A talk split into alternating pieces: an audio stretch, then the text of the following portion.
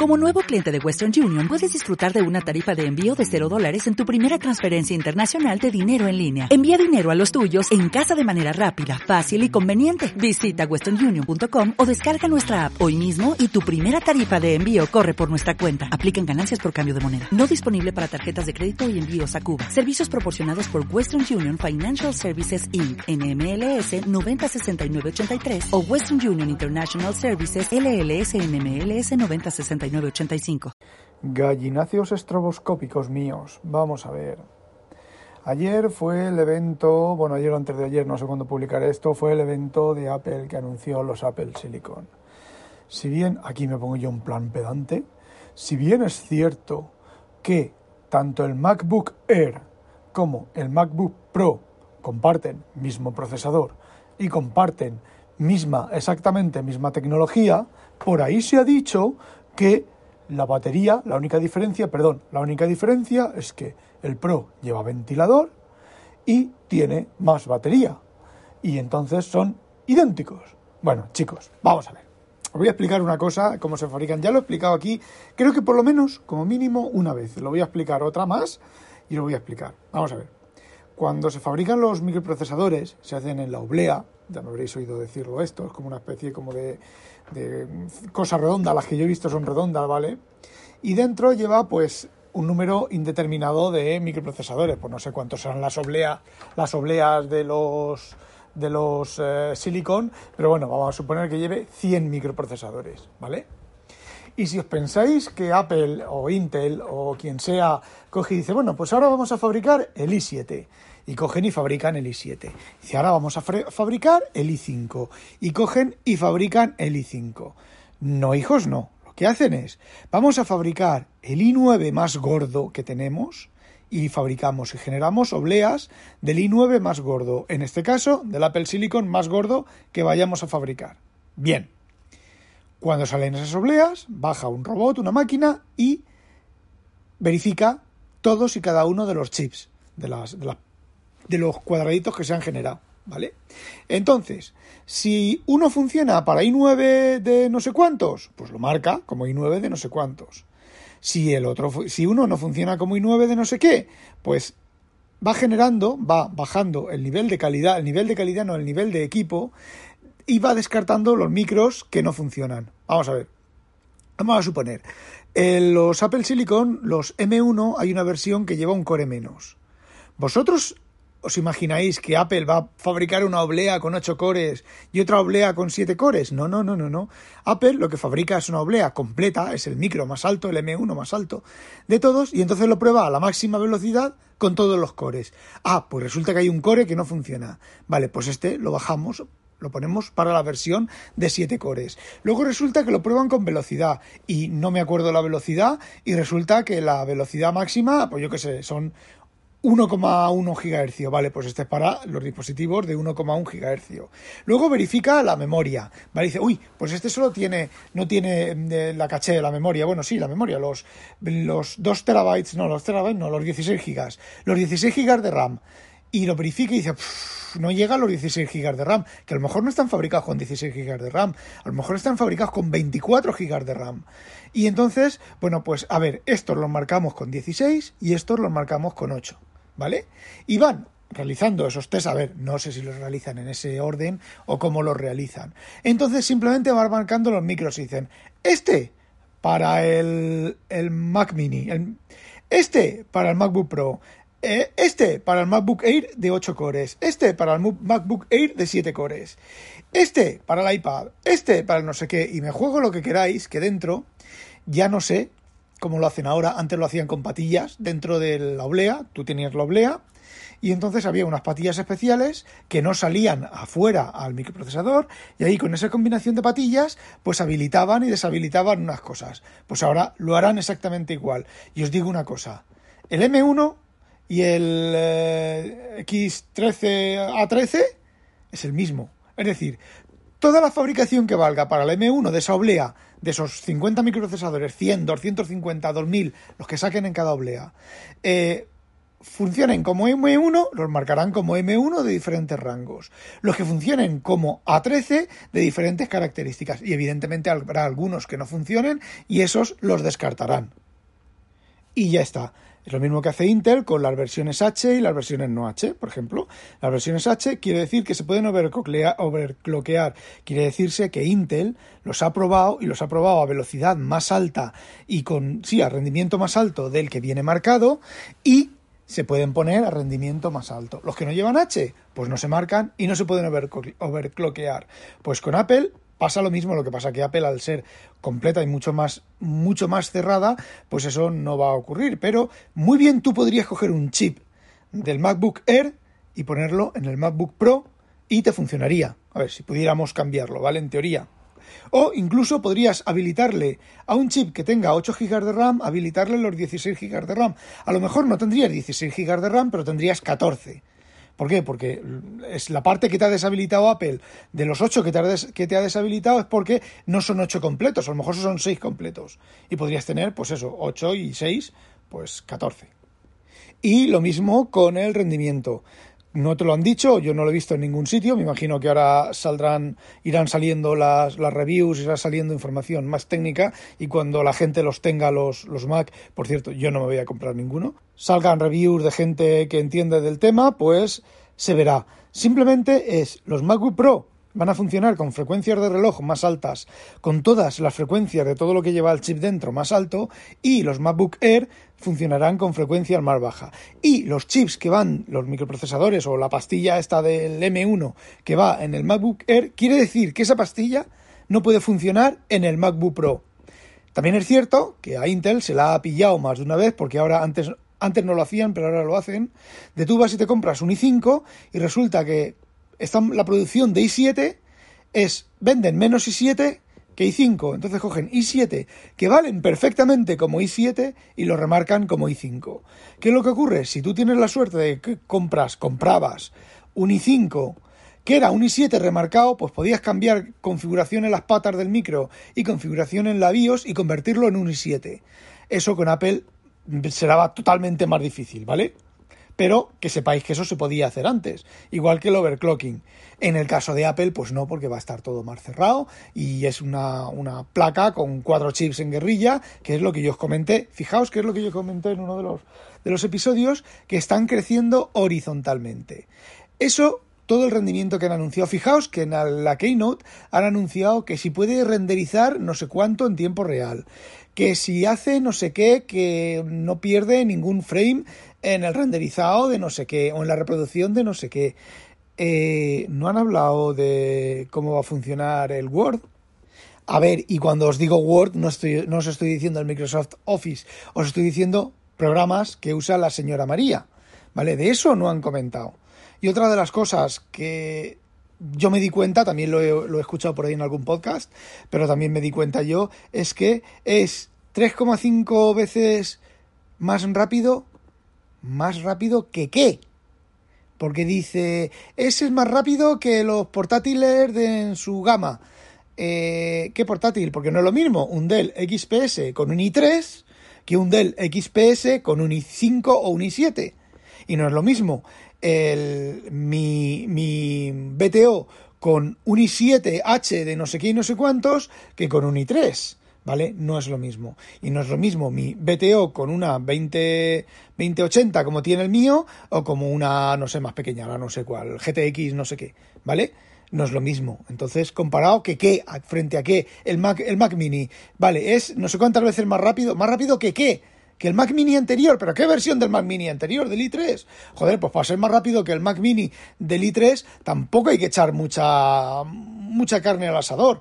Y bueno, vamos a ver, y que el MacBook Air es no sé cuántas veces más rápido que qué, que la versión anterior. Mm, podrían haberlo dicho más claro. ¿Por qué no lo han dicho claro? Porque ya estoy viendo yo, ya veremos la semana que viene, cuando empiecen a salir las reviews de los, de los independientes, no de la gente a los que les dejan los portátiles y demás, veremos que el rendimiento en cosas de la señora María no es tan extraordinario. A ver, no estoy diciendo que vaya a ser una mierda de equipo, que no vaya a funcionar bien, que vaya mm, caída de rendimiento, que vaya porquería, que vaya no sé qué, que vaya no sé cuánto. No. A ver, se supone que el disco duro es dos veces más rápido No sé cómo han podido hacer de cuatro canales dos veces más rápido porque ya no hay flash más rápida. Lo que me imagino que habrán hecho es, habrán dividido el disco en dos y serán dos discos que escriban a la vez. Es decir, serán dos buses de cuatro canales, que serán ocho canales, y se escribirá la mitad del byte en un disco y la otra mitad en otro disco. Disco, quien dice disco, dice chips, porque ahora son todo chips soldado en placa. ¿Ventaja? Pues todas esas ventajas. Velocidad, integración. Eh, otra cosa que no han dicho, por ejemplo, la memoria de vídeo es compartida con la memoria principal, es decir, esos 8 gigabytes que tiene de memoria son de memoria compartida y no lleva CPU, GPU, sí que lleva GPU independiente, pero es la misma misma clase de GPU, entre comillas, independiente que lleva los, los iPad. De hecho, el M1 es una 13, una 14X con esteroides, ¿vale? Y es muy posible, es muy posible que el iPad Pro el siguiente iPad Pro, que anunciarán a primeros del año que viene, pues a marzo o abril, pues ese iPad Pro lo más seguro es que lleve también M, M lo que sea, o sea 14 o sea 15, pero sea M1 o M2.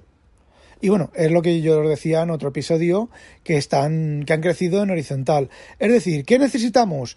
Eh, Machine Learning, acceso a disco. Bueno, pues vamos a destinar una parte del silicio al acceso de disco optimizado para acceso de disco. ¿Qué necesitamos?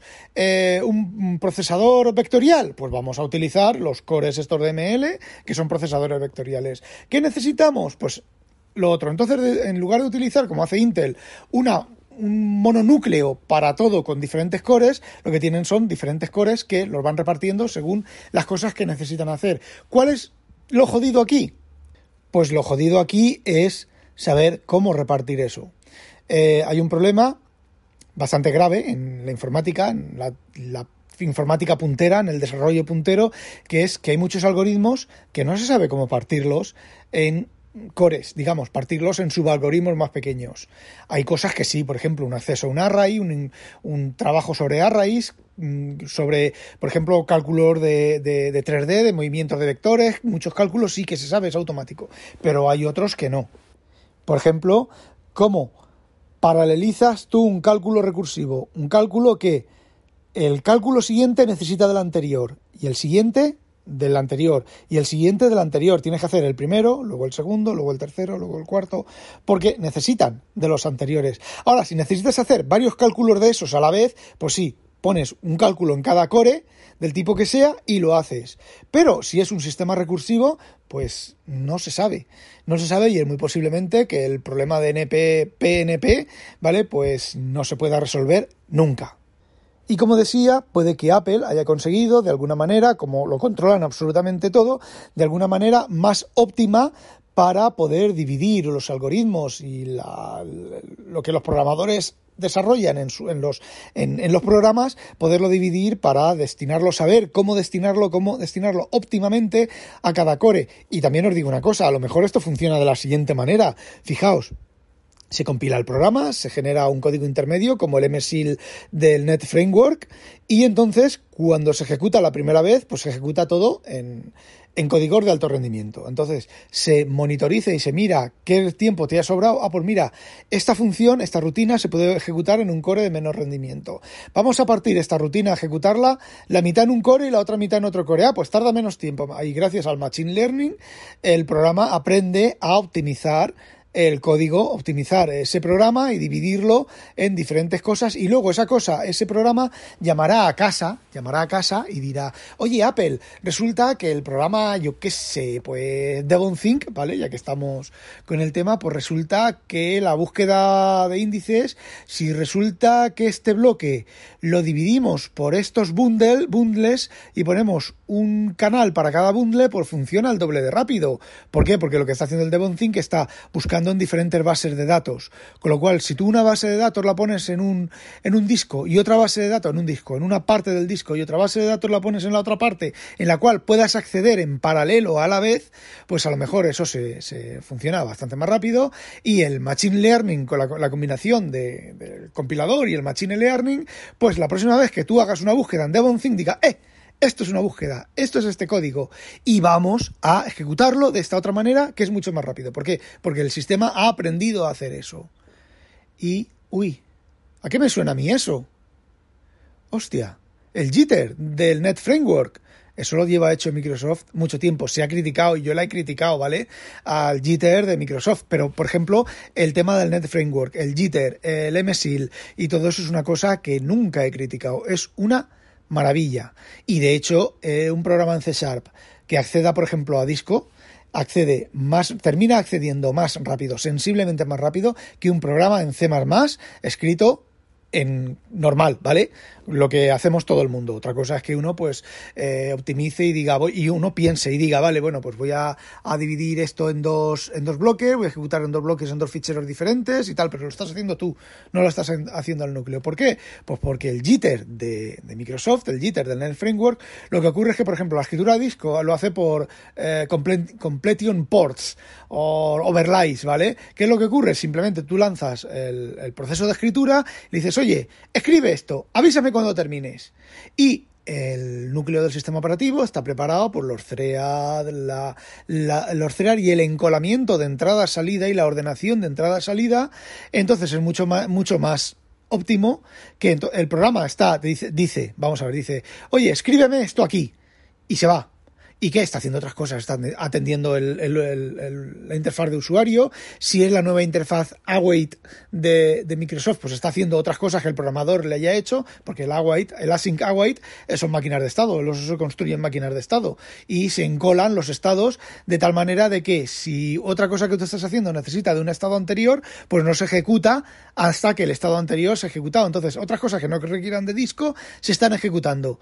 Entonces, cuando ya ha terminado la escritura de disco o lectura, entonces el, sistema dice, ¡eh! ¡Ya he terminado! ¡Ah, vale! Entonces se recupera la parte del código mm, que estaba esperando la escritura o la lectura, se completa y se ejecuta, por se llama completion ports, se ejecuta y entonces se devuelve el, retorno a la, al, principal, al, al, joder, a la máquina de estado principal. Vale, este estado ya terminado. Ah, pues este, que dependía de este, ya puede empezar. Y tú tienes en tu programa un montón de awaits, tú te has ahorrado las máquinas de estado, que son jodidas de implementar, ¿vale? Sobre todo cuando son así de complejas, y tienes, pues, eh, una optimización que si tú la quieres, en C++ la puedes hacer muy bien, ¿vale? Pero necesitas hacerla tú a mano. El jitter te lo hace. Eh, que tú lo hagas a mano y lo hagas un poco más óptimo que el jitter, sí, pero mientras eh, en C Sharp tú tiras, haces el programa, pues en C++ si lo quieres hacer así, pues vas a tardar dos, tres, cuatro veces más y vas a tener más problemas pues de sincronización, de, de muchas cosas. Aunque también os digo que el jitter de C Sharp el de, eh, el, de, el de Windows no lo sé, pero el de Windows Phone fallaba como una escopeta de feria. Entonces es muy posible que Apple haya conseguido algo similar. Y con la ventaja de que como controlan el software, controlan el hardware y lo controlan todo, pues tiene hasta el compilador de ellos, ¿vale? Entonces, pues mm, supongo que todo eso pues lo tendrán optimizado y esas serán las mejoras de rendimiento. Mejoras de rendimiento que, por ejemplo, con Intel tenían que, que, que organizarlas respecto a lo que Intel te ofrece. Ahora no, ahora a lo mejor, yo me imagino que internamente Microsoft, los que están haciendo el, hoy Microsoft, Apple, los que están haciendo el sistema operativo de Apple, pues a lo mejor llega un chaval, uno de los programadores, y dice, oye, ¿podríamos tener un core o hacer un core para estas operaciones o configurar un core para que cuando el sistema operativo necesite hacer esta serie de operaciones se pasen a ese core? Porque fijaos, es mucho más óptimo, es mucho tal, mucho cual. Y mira, este análisis de telemetría que tenemos resulta que la mitad, exactamente exactamente la mitad de programas que hay en la calle para, para macOS, resulta que utilizan eso. Y entonces, pues eso, pues se va escalando, los managers y las historias, pues, y entonces se implementa en el sistema operativo. Eso sí puede hacer, se podía hacer igual, exactamente igual con Intel, pero entonces llega y dice, claro, pero es que entonces tenemos que habilitar las, las instrucciones, yo qué sé, SS4 o SS3, que no están en los micros que tenemos en los MacBook Air. Entonces, pues tenemos que hacerlo, o lo hacemos en dos partes o no lo hacemos. O sea, en, en dos de dos maneras. Si es un MacBook Air lo hacemos de una manera y si lo es un MacBook Pro pues lo hacemos de otra. O si es un i5 o un i7 o un i tal. Esto aquí pues lo tienen mucho más porque encima es el mismo micro, lo tienen mucho más eh, controlado. ¿Y qué es lo que ocurre? Simplemente diferentes frecuencias, diferentes cachés. Por ejemplo, está la fabricación del micro, pues hay una caché que, que, no llega a la caché del micro alto, bueno, pues lo cortan todo lo demás y lo dejan como la caché del, del micro bajo, del bajo. Y es un micro que funciona pues eh, para el MacBook Air en lugar de para el MacBook Pro. Puede ocurrir, puede ocurrir que incluso tengan, vendan más MacBook Air y los, las obleas de, de silicio les salgan más para MacBook Pro, los micros del MacBook Pro y cable micros para que funcionen solo como el MacBook Air.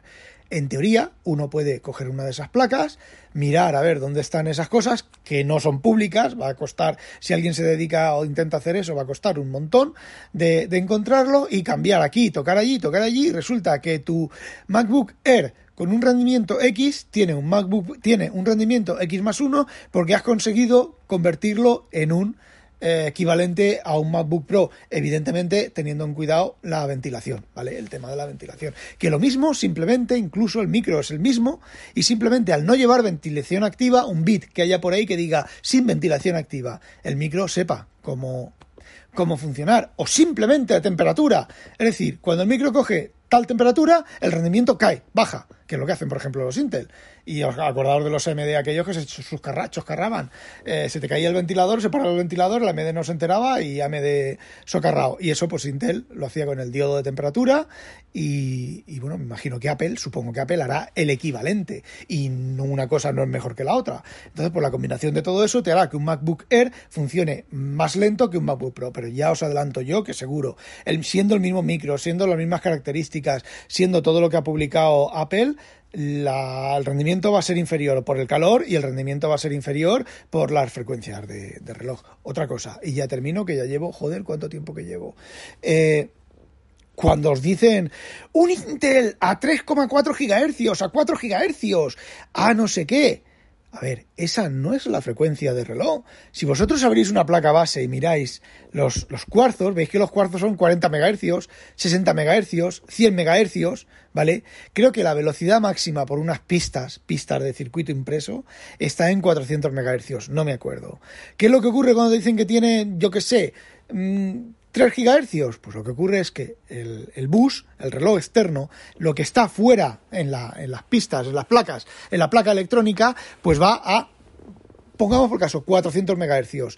Internamente los chips eh, utilizan un multiplicador de frecuencia para esos 400 MHz, convertirlos en 800, en 1600, en 3200, en los que sean, ¿vale? Por eso ahora también está, Intel dijo que ya no iba hace unos años, que no iba a hacer lo de las, eh, no iba a poner los relojes, la frecuencia real de los relojes, sino la frecuencia estimada. ¿Por qué? Porque luego a lo mejor te pone que es un 3,2 GHz, pero no va a 3,2 GHz, va a 2,2, pero el rendimiento es equivalente al de 3,2 según su medida sintética de ellos.